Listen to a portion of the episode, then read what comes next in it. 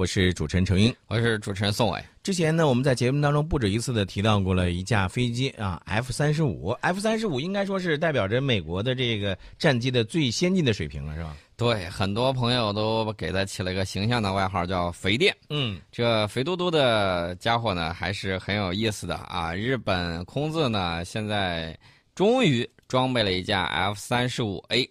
然后呢，就在周末的时候开例行记者会啊，大殊而特殊，你知道有多夸张吗？啊，就去了一架，就去了一架。然后日本的航空幕僚长叫这个丸茂吉成就说，这个空自二零一八年度还要部署九架 F 三十五 A 到这个三泽基地啊，这这个很正常啊，青森县的这个空自的三泽基地，呃，总共要组建大概是十架的飞机飞行队。然后他又说，这是一个宏大部署计划的开始。我在想，有多宏大呢？他说，后续可能会在这儿部署一个几十架的 F 三十五 A。然后人家又算上了，把他爹的这个部队也算上了啊，再加上美军部署在该基地的战机，可能会形成一个战力非常恐怖的战机群。你当我是厦大毕业的吗？哎 哎，我们看一看啊，这个。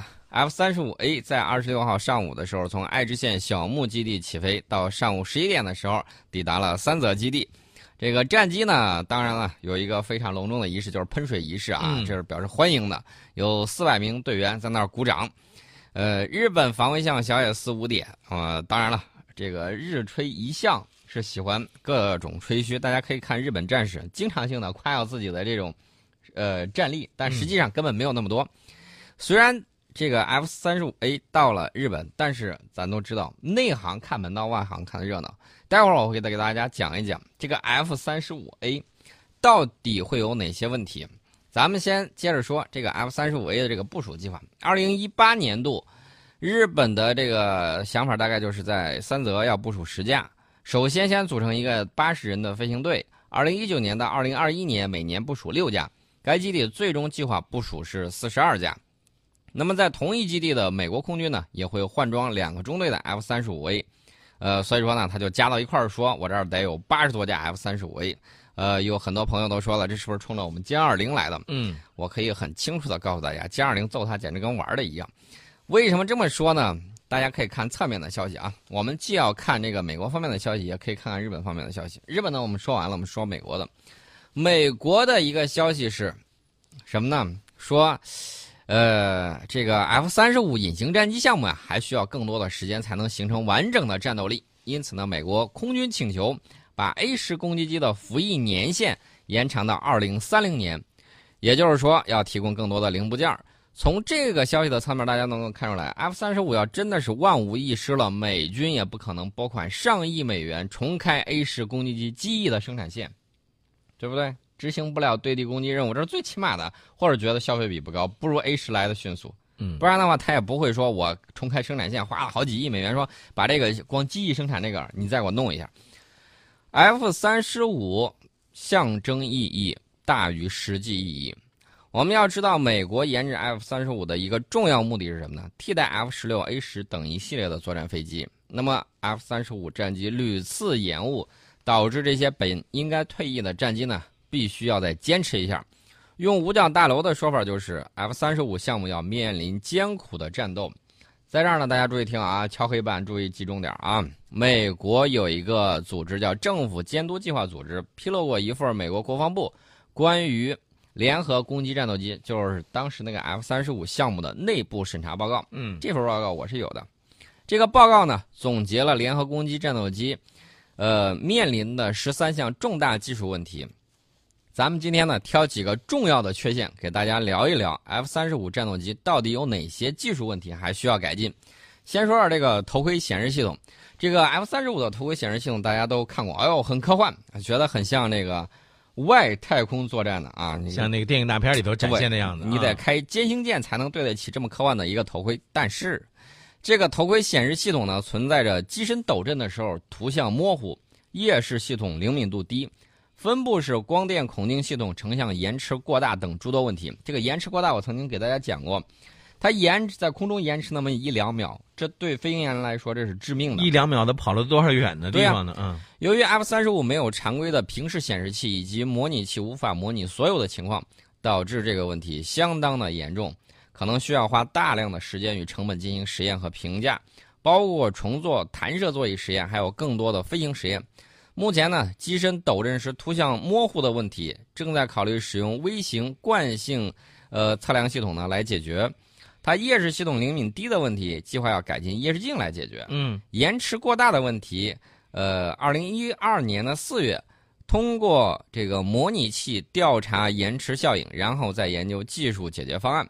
为了降低这个技术风险呢，我记得他这个技术团队在二零一一年九月份的时候启动了替代头盔方案。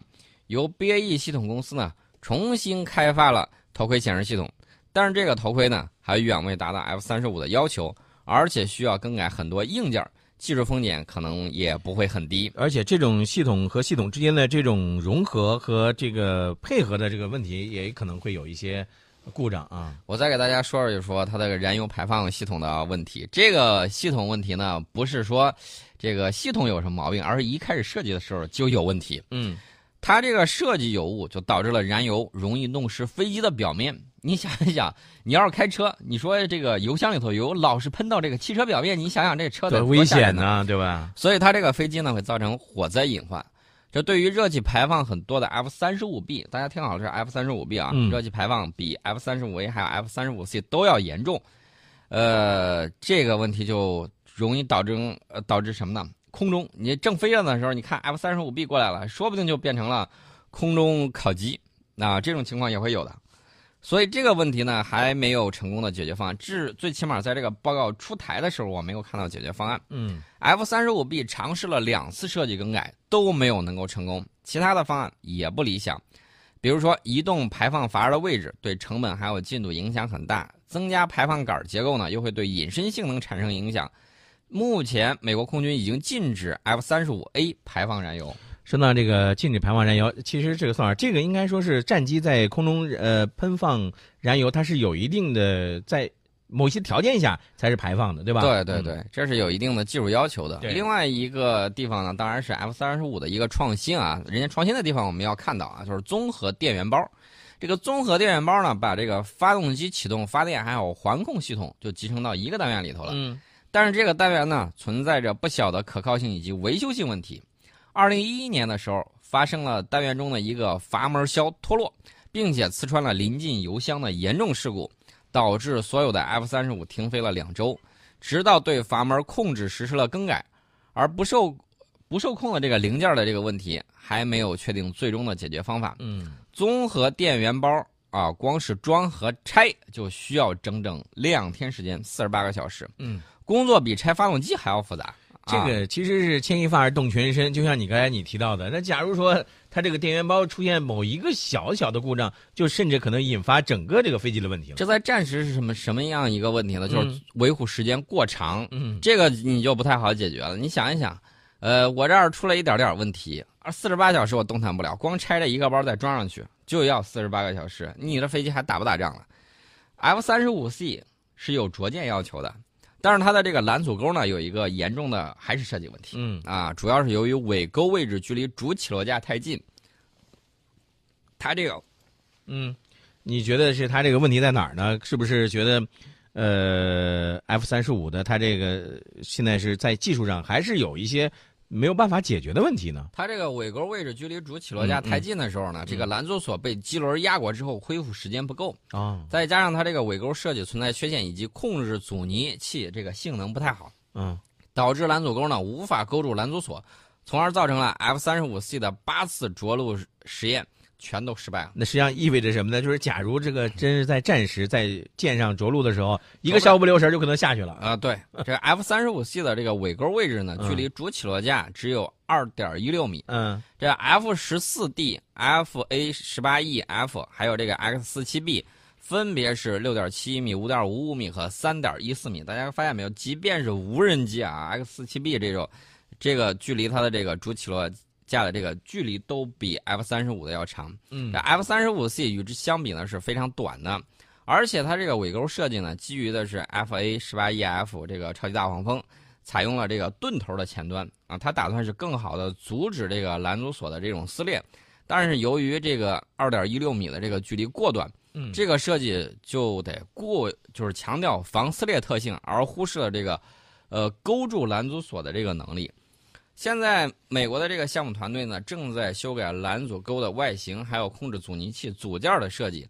拦阻钩的这个外形方面，把前端做得更尖一点，并且它把顶点的高度呢降到十二点七毫米，呃，使得低于拦阻索的这个中线高度，以加强拦阻性能。在控制阻尼器设计方面呢，修改了动作器，减少了一系列的这种部件，以调节尾钩的跳动动态特性。如果说实验证明更改没有效果，那么就需要再修改拦阻钩在机身上的位置，这将会对机体结构产生不利影响。其实呢，报告里头有一个问题，它并没有说得很清楚，只是把它列入机密的问题，就是外界是不知道的。我分析很可能跟隐身性能有关啊，所以这个日本空自装备 F 三十五平时不出问题，那绝对是撞大运了。嗯，如果搞剧烈的对抗，不好意思。要出事故了，别说我提前没有提醒你，勿谓言之不预啊？对，这个宋老师经常爱说的一句话啊。而且这个 F 三十五呢，之前还出现过一系列的问题，这个再给大家讲一讲吧。我估计大家比较爱听它这个小细节，到底都有啥？比如说机身抖震的问题，试飞的时候他就发现，在这个迎角为十度，这个马赫数在零点八五到零点九之间的时候，F 三十五就抖得跟那个。按摩椅一样，嗯啊，这个抖震载荷大于预期，这个问题可能会导致机体，尤其是垂尾的疲劳寿命。抖震问题还会引起飞行员疲劳。你想想，它可不是按摩器，它毕竟是飞机。飞行员开惯了这个好飞机，跟那个兰博基尼一样。现在你回去让他开拖拉机，在这个越野场地里头，嘟嘟嘟嘟嘟嘟在这跑，飞行员他也操作起来也疲劳，对不对？对。而且我刚才已经说了，对这个头盔显示器已经产生了不良影响，抖得太厉害了，然后呢，非常看不清楚。嗯。这个问题的这个全部影响呢，还需要。大鹰角载荷飞行完成之后，进行机体结构分析才能得知。呃，这个事儿呢，应该是二零一四年财年它重要解决的一个问题。这是之前我说的，它曾经出现过，曾经的问题啊，可能已经解决的问题。嗯，还有一个就是疲劳寿命问题。疲劳寿命问题，由于一些事故显得更加重要。比如说 F 三十五疲劳实验之中，它那个隔框在第一千五百小时的时候就发生失效。F 三十五 A 机翼前翼根类的这个疲劳寿命达不到要求，呃，目前通过分析确认了一些比要求寿命低的零件，尽管疲劳实验中这些地方还未出现疲劳，呃，F 三十五 A 是二十四个零件，嗯，F 三十五 B 是十九个零件。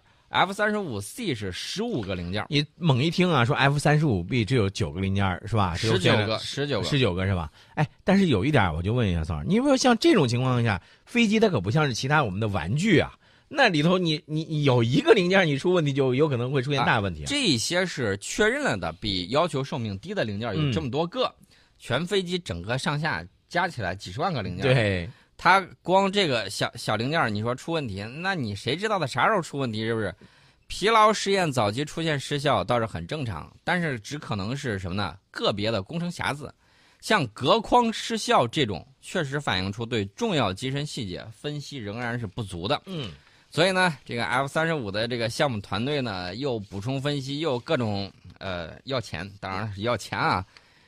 呃，最重要的就是未来的疲劳实验还有可能会暴露出来一些失效的问题。嗯，呃，我记得他们当时报告说了，二零一六年财年疲劳实验结束的时候，一共出现二十二个重要失效和四十三个次要失效。我记得二零一六年财年应该生产超过了有三百架了吧？啊，有没有二百？有没有三百架？而且对他们进行修改要耗费大量的成本。那么不改怎么办呢？那就是延期呗，那就继续延期呗。所以说呢，大家要看到这个 F 三十五，不论是实验的进度，由于这个技术问题推迟的，还有这个后续的一些软件的问题，每一批次低速初始小批量生产型的这个 F 三十五所用的软件的成熟度都是不一样的。所以呢，施芬团队当时光管理这个软件的版本就有八个，嗯，八个呀。你想想看，这、这个、这个，我刚才就说了，它毕竟不是一个玩具。你比如我们底下在地面上有一个模型或者小孩的一个玩具还可以，这是一个实一架实实在在的飞机啊。还有，还有呢，我都不忍心再接着说下去了。比如说这个热管理有问题啊，这个燃油温度控制不力，呃，全座舱显示器电子单元是过热的，F 三十五 C 的电竞液作呃作动系统过热，这些问题没有完全解决。F 三十五 B 的机轮刹车单元还有滚转后制动器也发现了这个过热的问题。